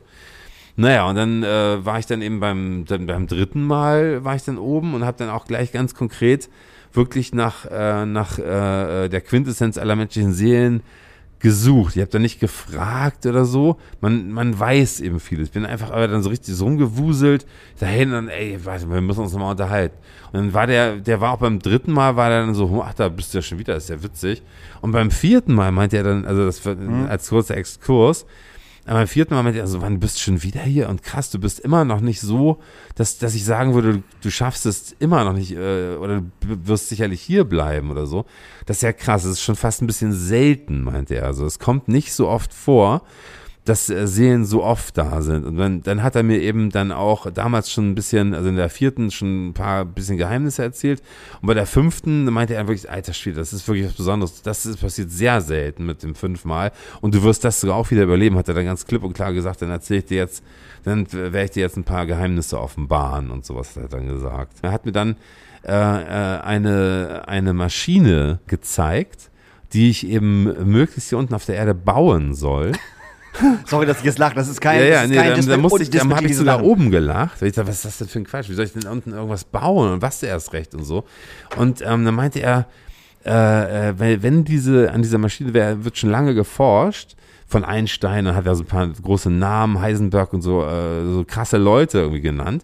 Und, ähm, und wenn die, äh, äh, und äh, die, diese Maschine wird eben äh, funktionieren, meint er. Und dann hat er mir die so, äh, er, kann da alles so entstehen lassen. So wie so ein 3D-Animationsmensch, der das nur im wirklich echten 3D vor deinen Augen entstehen lässt. Und dann hat er mir diese Maschine so vor, mich, vor mir entstehen lassen. Ich habe die dann ähm, auch verstanden und so. Und alles, und da meinte er, das musst du unten bauen. Und wenn das, wenn das dann gebaut ist, dann wirst du Nobelpreis äh, gewinnen. Und dann wirst du danach interviewt werden. Dann wird, wirst du dadurch, durch, weil diese, weil da werden die alle glauben, dass das stimmt, weil diese Maschine ja funktionieren wird. Und das ist die unglaublichste Maschine, die es jemals in der Menschheitsgeschichte gab. Es ist nämlich ein Perpetuum mobile, das aus reinem Wasser dauerhaft Energie erzeugen kann. Aus destilliertem Wasser. Und dann sowas hat eben Einstein, sie haben da wirklich auch am Perpetuum mobiles äh, geforscht und so, haben es aber nie geschafft und haben es hundertprozentig widerlegt. Dann habe ich auch gesagt, ja, ich habe ja auch mal studiert äh, ein bisschen, da haben wir auch über einen zweiten Hauptsatz der Thermodynamik gesprochen und der schließt eigentlich ein Perpetuum mobile aus und so. Und dann meinte er dann zu mir, na ja, das stimmt alles, aber eben ähm, äh, der, du musst ihn erweitern durch eine flexible Variable und dann wird dieser Perpetuum mobile zweite Hauptsatz der Thermodynamik das sogar bestätigen können, mathematisch und so. Und ich so, was, wie krass bist du denn und so. Und dann äh, ich völlig verrückt da irgendwie äh, darauf reagiert und dann ähm, hat er mir eben dieses Perpetuum mobile beschrieben was ich jetzt hier mal so schenke, äh, irgendwie, das sieht nämlich einfach aus wie so ein riesiger auf der Seite liegender Kegel, der mit 100 Millionen Kapillarkraftkanälen äh, sich verjüngt zur Mitte hin äh, durchsetzt ist. Und dann liegt das Ding auf, ein, auf der Seite in so einem Wasserbassin und fängt an sich zu drehen, weil da, weil diese Kapillarkraftkanäle Wasser reinsaugen. Und dann dadurch wird ein dauerhafter Rhythmus äh, entstehen äh, dass sich das endlos bewegt. Dann kann, kannst du daraus Bewegungsenergie abschöpfen und so. Das meinte er dann tatsächlich zu mir. Ja, und ich dann so äh, wieder auf der Erde äh, nach, äh, nach dem Koma und kann mich daran erinnern tatsächlich. Also ich konnte mich an diese Maschine hundertprozentig erinnern. Ich wusste genau, wie sie aussah. Habe sie angefangen aufzumalen in meinen ersten anderthalb Wochen schon, wo ich noch keine Erinnerungen an irgendwas, äh, an das letzte Jahr hatte, aber daran eben. Ich konnte nur diese Nahtoderfahrungen. Im letzten Jahr fehlte mir die Erinnerung, aber alle Nahtoderfahrungen waren wie zack, die waren so knallig da. Und dann passierte was Unglaubliches und da sage ich echt immer, ich, für mich ist das eine reale Erinnerung aber es kann nicht sein eigentlich. Also außer es wäre wirklich alles wirklich wahr, dann, dann wäre es das Wichtigste, was wir jemals in der Menschheit äh, seit der, äh, seit der Erfindung des Rades hätten irgendwie äh, ich war, war ungefähr nach so sechs bis acht Wochen nach dem, oder vielleicht auch zweieinhalb Monate nach dem Koma, so um den Dreh, irgendwie zwei Monate, sagen wir mal, nach dem Koma. Ich lag noch im Bett, konnte mich überhaupt nicht bewegen und mit einmal kam eben, äh, wie immer, dachte ich, eine Visite rein. Die passierte einmal am Tag oder äh, manchmal sogar zweimal am Tag, aber dann war es wieder so eine Visite.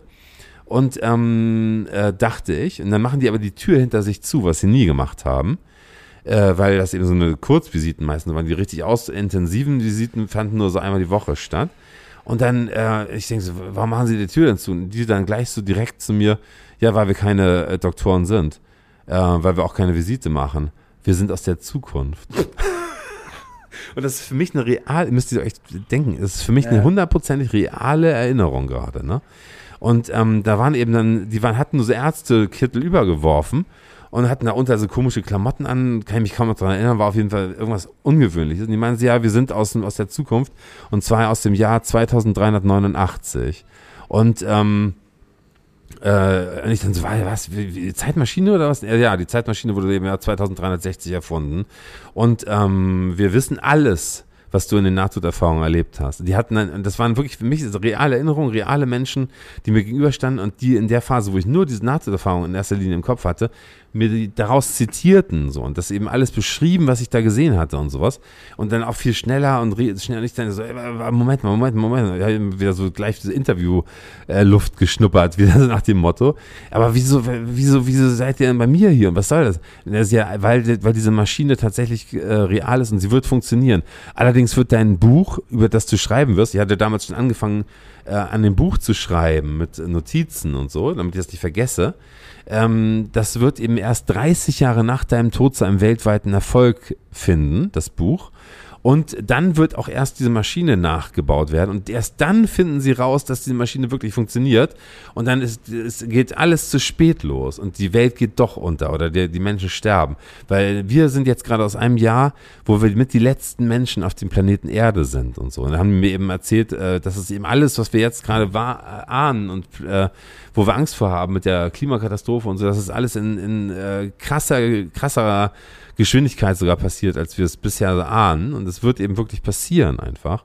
Und das ist eben oberkrass. Und ich soll diese Maschine bauen, um dann eben äh, äh, den weltweiten Bewusstseinsschub auszulösen, weil dadurch, dass ich dann interviewt werde und dann erzähle von meinen Nahtoderfahrungen, von dem, was Gott erzählt hat, dass dann ein evolutionärer Schub durch die Menschheit geht. Also es ist nicht so, dass dann einfach durch 1000 Perpetuum mobilis die Energie äh, da äh, klimafrei äh, erzeugt wird. Nein, nein, es geht darum, durch, dieses, durch diese Maschine die Aufmerksamkeit aller Menschen auf mich zu lenken, tatsächlich dann diese Geschichte zu glauben und dann wächst eben bei allen ein evolutionärer Schub äh, durchquert die Menschheit, so ähnlich wie damals Gott entstanden ist.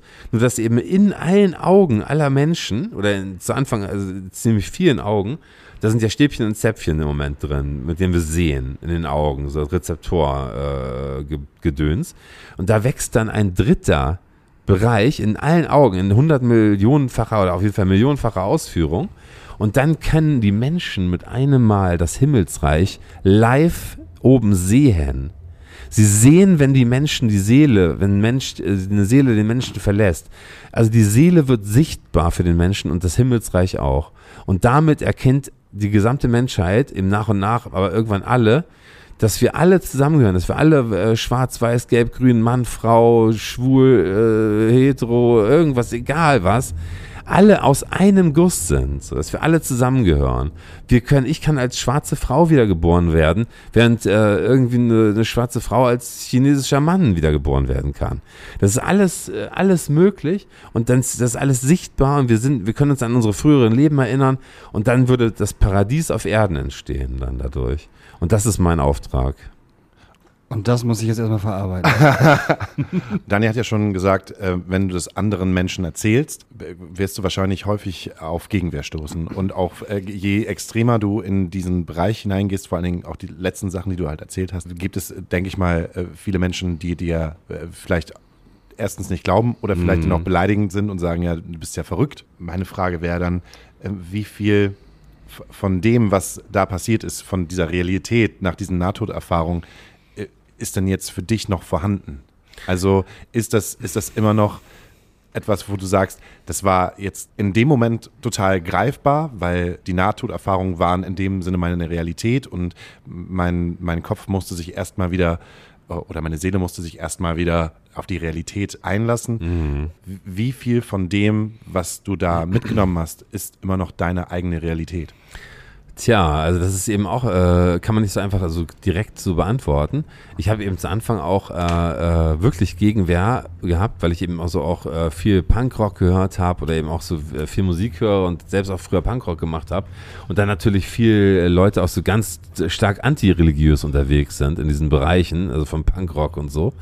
Und da habe ich eben auch ein paar sehr gute Freunde gehabt und die haben dann immer gesagt, so Mann, oh, nerv mir nicht mit diesem religiösen Quatsch und so, weil will ich gar nicht hören und sowas alles.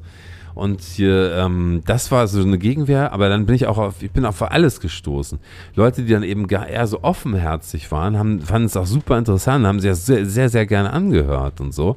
Also ich hatte schon beide Seiten, so negativ und äh, sehr positiv und dann auch generell auch in der Mitte vieles so, wo viele einfach nur mehr wissen wollten und sowas. Und ähm, ganz krass ist es eben, äh, dass dass es eben vielleicht wahr sein könnte. So ist das eher zu sehen. Was wäre, wenn das wirklich wahr wäre? Wenn ich das echt alles erlebt hätte, dann hängen ganz schön viele, dann hängt eine große Verantwortung in, an meinem Handeln auch irgendwie. Und äh, deswegen bin ich immer so dabei und deswegen habe ich auch euren Interview-Aufruf äh, äh eben gerne angenommen. Und ich schreibe ja auch immer noch an diesem Buch eben tatsächlich. Mhm. Und äh, äh, im Endeffekt, ähm, wenn das wirklich wahr ist, dann habe ich eben eine Verantwortung der Gesamtmenschheit gegenüber, so, die wir dann nämlich eventuell retten können, so. äh, ja. Okay. Ähm, ich bin ja, äh, ich bin ja ein Mensch der Wissenschaft. Das äh, glaubt ja. man halt gar nicht. Also ich, ich, äh, ich würde mich schon als Atheist bezeichnen. Also ich, ich glaube auf jeden Fall oder ich hoffe, dass auf jeden Fall etwas da ist. Ähm, was. Dann bist du Agnostiker. Aber. Na, okay, dann bin ich, bin ich ein Agnostiker. Ja. Daniel ist, glaube ich, auch Agnostiker. Also wir ja, glauben nicht an, an, an, Gott per se. Aber ähm, ich glaube, äh, also, dass es bestimmte Anstöße braucht für Menschen, ähm, die sich mit Wissenschaft auseinandersetzen, wie zum Beispiel, ne, äh, der, der, wie heißt es, der Apfel, der auf den Kopf fällt. Ähm, wir, wir erklären uns Gravitation. So, ähm, genau, diese, Hamilton Newton war das ja, glaube ich. Genau, ja. also ähm, dass es erstmal einen Anstoß braucht, wo, wo der auch immer herkommt. Mhm. Und ähm, dass, ähm, dass Re Realität durch Wissenschaft neu definiert wird. Da glaube ich halt auch. Und es gibt ja, ähm, äh, ich bin auch ein großer äh, äh, Interstellar-Fan. Ich bin ein großer Nolan-Fan und finde mhm. halt die mhm. Idee, äh, ja. Gravitation bestimmt Zeit, äh, ja, ja. auch äh, unfassbar. Auch, ja. ähm, und was, äh, was ist denn in den schwarzen Löchern? Also ganz klar. was mir halt immer noch, noch nicht so, so einleuchtend ist, ist halt die Situation dieser, dieser Zeitreise, weil das klingt Mhm. auf mich, auch gerade wahrscheinlich auch auf Daniel, das klingt dann schon sehr verk verk verquert. Que- Queer, queer, Querdenken hat, hat irgendwie auch in, den, in, den, in, der, in der Pandemie halt schon äh, ne, so ha- hat, hat auf jeden Fall eine, eine ordentliche Breitseite von der Gesellschaft Auf bekommen. jeden ne? Fall, So, natürlich. Also, weil es für mich nicht wissenschaftlich erklärbar ist, dass diese Person, also was ich, was ich dir sofort glauben würde, wäre, mein, mein, mein, meine Realitätsbewusstsein hat mir einen, einen Streich gespielt. Ja. Und das, was da passiert ist, ist äh, äh, in meiner, also das ist entweder in der Fantasie passiert oder ähm, die Realität ist aber nicht die objektive Realität, sondern es ist die Realität, die mein Unterbewusstsein gezeigt hat, dass es äh, diese ist. Ja. Was natürlich nicht heißt, ist, ähm, dass es nicht diese eine Person geben kann oder äh, wird, die eine, ähm, ein, wie hast du es so schön genannt, Perpetuum mobil. Perpetuum mobile. Per, per, äh, Perpetuum ja. mobile. Das kenne ich, glaube ich, noch von Jim Knopf und der Lokomotivführer. Ja, genau. Dieses, äh, die Lokomotive, die sich Die durch Magne Mag dann, ja. Magnetismus selber, ähm, das ist ja im Prinzip ja dieser Fusionsgenerator, an dem man ja schon so lange irgendwie arbeitet. Also äh, immer, äh, immer wiederkehrende Energie Mhm. für umsonst. Dass das halt irgendwann entstehen wird, also dass, das, dass, eine, dass, dass ein Mensch entwickelt wird, das, das ist mir irgendwann bewusst. Ähm, Mhm. mir, mir stört, also mich stört halt in dieser ganzen Situation, oder nicht nicht stört, aber meine Frage ist halt, ähm, äh, wie viel davon ist denn eine wirkliche Realität? Also eine Realität, die nicht Ja. im, im, im Ja, Die- und da, die- da die- denke ich eben auch drüber nach. Also speziell, ähm, ich habe eben diese, diese Zeitreisenden oder so, habe ich eben auch gefragt, ja, wie, wie, wieso könnt ihr jetzt, reist ihr dann wieder in die Zukunft oder so? Und die, da meinten die dann eben gleich so, die können gar nicht wieder in die Zukunft reisen. Die müssten also immer noch hier sein irgendwo. Die Zeitmaschine ist eben so konzipiert, oder die, das funktioniert nur in eine Richtung. Die können immer nur weiter in die Vergangenheit zurückreisen. Die können nie in die Zukunft äh, zurückkehren. Äh. Das ist zum Beispiel auch, ähm, das habe ich die eben da noch gefragt. So genau, die haben das außerdem ist die Zeitmaschine ist auch nicht einfach irgendwie eine Maschine, mit der du dann wie bei Zurück in die Zukunft dann Richtung Sonne und möglichst schnell und so, sondern das ist irgendwie, haben die das erklärt, so dass, dass, dass, dass die irgendwie durch einen Raum-Zeit-Kontinuumsverschub also das ist irgendwie so eine Art, es konnte, also ich habe es nicht verstanden, muss ich ehrlich sagen. Also irgendwie so wie so eine Mini-Atomexplosion, wo die dann irgendwie komplett alle äh, durch, durch weggesaugt werden. So. Das ist, die Zeitmaschine hatten die quasi dabei, was einfach nur so ein, so ein Ball war, wo enorm viel Energie äh, äh, auf einmal abgesetzt wird oder so. Also wie so ein mini-schwarzes Loch, so war das, genau so hatten die das gesagt. Aber ist das jetzt deine Realität oder ist es jetzt Das die ist Objekt oder ist es die objektive Realität? Weil ist- wenn du es mir, ja. wenn du es mir halt so sagst, äh, wäre meine Person an sich die, die, die sagt, ähm, ich, ich kann dir das nicht glauben. Nee, das, das kann ich mir selbst ja auch nicht. Ich glaube mir das selbst auch nicht. Das ist so ein Hin- und Hergerissen sein, weil das mit diesem mini-schwarzen Loch, was die da meinten, das könnte theoretisch eine Zeitmaschine dann sein. Also so würde das wirklich, also das sagen ziemlich viele, vorher habe ich mich später mal ein bisschen gekümmert. Also wenn dann äh, ein schwarzes Loch hat am ehesten was mit Zeitreisen zu tun. Und da meinten die eben, äh, sie hätten ein mini-schwarzes Loch dabei gehabt. Und da, Also ein damit würde schwarzes eben, Loch to go. ja, irgendwie sowas. Also, wie gesagt, ich kann das auch nicht so richtig nachvollziehen, wie das dann dauerhaft. Also für mich war das auch mega unlogisch, alles, aber ich habe es eben einfach nicht verstanden. So, so äh, sehr bin ich da einfach nicht bewandert in der Hinsicht. Aber eben diese, äh, um jetzt nochmal darauf zu kommen, ob ich das, ob das meine Realität ist oder was ausgedacht ist oder eben eine, eine objektive Realität ist, da würde ich eben einfach nur sagen, naja, es ist eben das, wie ich es erlebt, gesehen und gefühlt habe. Tatsächlich, also echt in, in, in meiner realen Erinnerung. Allerdings stand ich da unter schwerst Valium und härtesten Schmerzmedikamenten und ähm, war, hatte auch ein bisschen verzerrte Waren. Ich konnte mich ja kaum bewegen. Ich lag ja im Bett. Also ich bin da nicht irgendwie zu dem hin, hab den angefasst. Das habe ich ja alles nicht gemacht. Und ähm, das, das war schon super krass, irgendwie das so zu erfahren. Und die waren ja auch nicht stundenlang bei mir. Dass diese, diese Zeitreisenden waren eben, also auch nicht super kurz, die waren vielleicht eine gefühlte Viertelstunde, konnte ich mit denen eben reden und eben auch äh, darüber reden, was ich dann möglichst machen soll, damit die in ihrer Zukunft ähm, die Menschheit retten, obwohl die ja gar nicht mehr wieder zurück konnten und sowas, weißt du, weil die ja auch, das hatten sie ja auch erzählt, dass die sowieso dann da bleiben werden oder noch äh, weiter zurückreisen oder sowas. Also ganz verrückt. Also ich, mir kommt das, mir ist das, ich glaube mir das selbst nicht so hundertprozentig, aber es ist für mich real erlebt. Also es ist wie so ein, äh, ich weiß nicht, ob man durch Drogen vielleicht sowas mal erzeugen kann auch oder so. Wahrscheinlich schon, so dass man das irgendwie als wahre Empfindung äh, äh, erlebt oder sowas. Aber ich war ja nicht, ich stand ja da nicht unter Drogen, ich stand unter härtesten Medikamenten tatsächlich so, ne? Aber was, was ja auch Drogen sind eigentlich. Ja. ähm, ich, äh, ich. Wie komme ich da jetzt da wieder raus? ähm, ich glaube, du kannst es dir nur selber beweisen, indem du an dieser Maschine arbeitest und sie wirklich entstehen lässt, weil viele Wissenschaftler, die etwas bewiesen haben, wurden von ihrer Zeit damals auch als verrückt äh, eingestuft. Das stimmt. Das stimmt.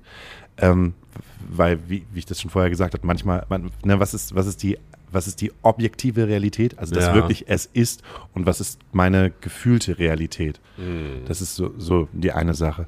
Und äh, ähm, ich glaube, da kommen wir auch keinen Punkt. Ich glaube, da sind wir zwei Stunden im Ja, Gespräch ja, das drei, stimmt, vier, fünf, sechs, sieben. Auf jeden Ähm, Fall. ähm, meine Frage wäre noch, ha, hast du Angst vorm Tod? Ich habe überhaupt keine Angst mehr vom Tod.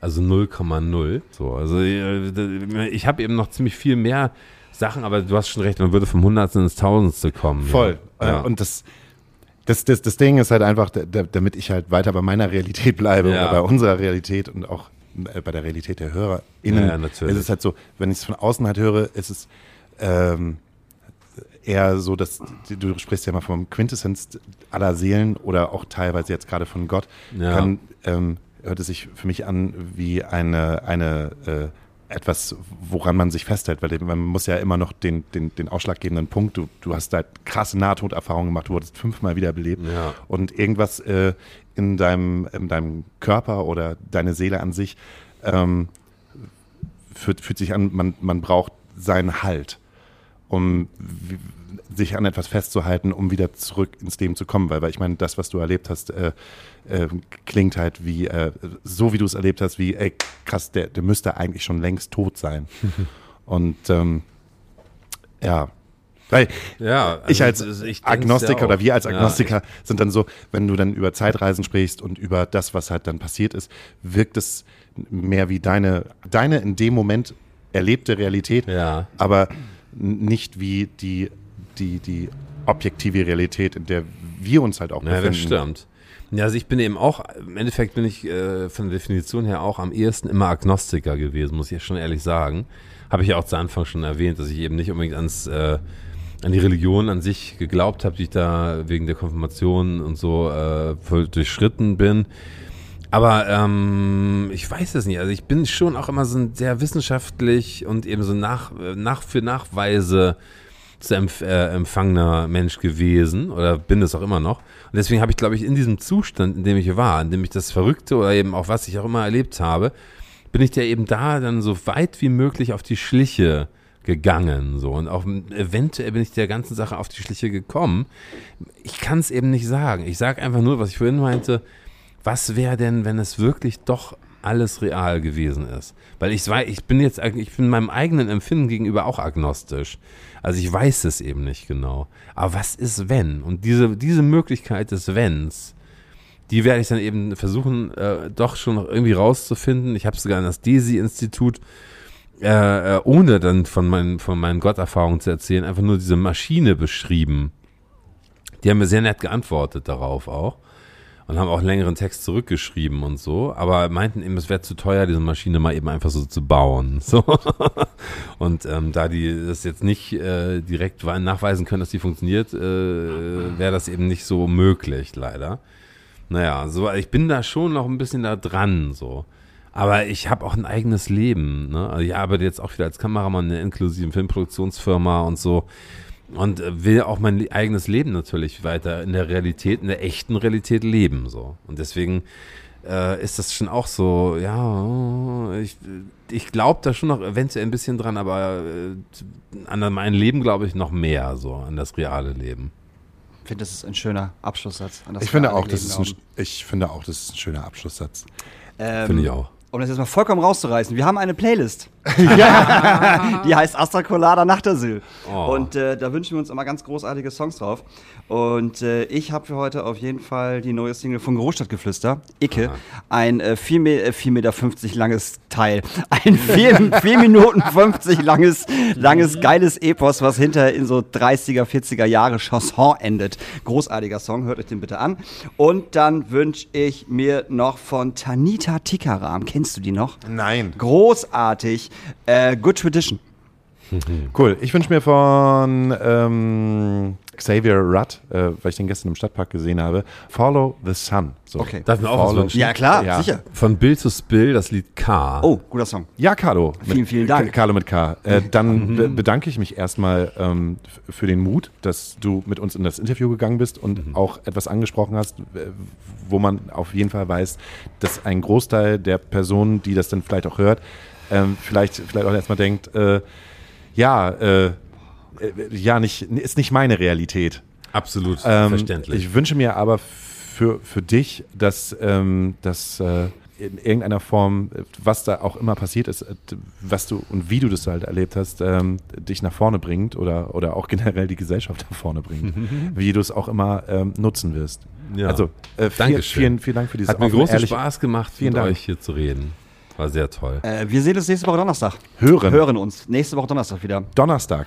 Was auch immer wir da machen werden. Wir werden sehen. Wir werden Tschüss. sehen. Ich Tschüss. Grüße. Tschüss.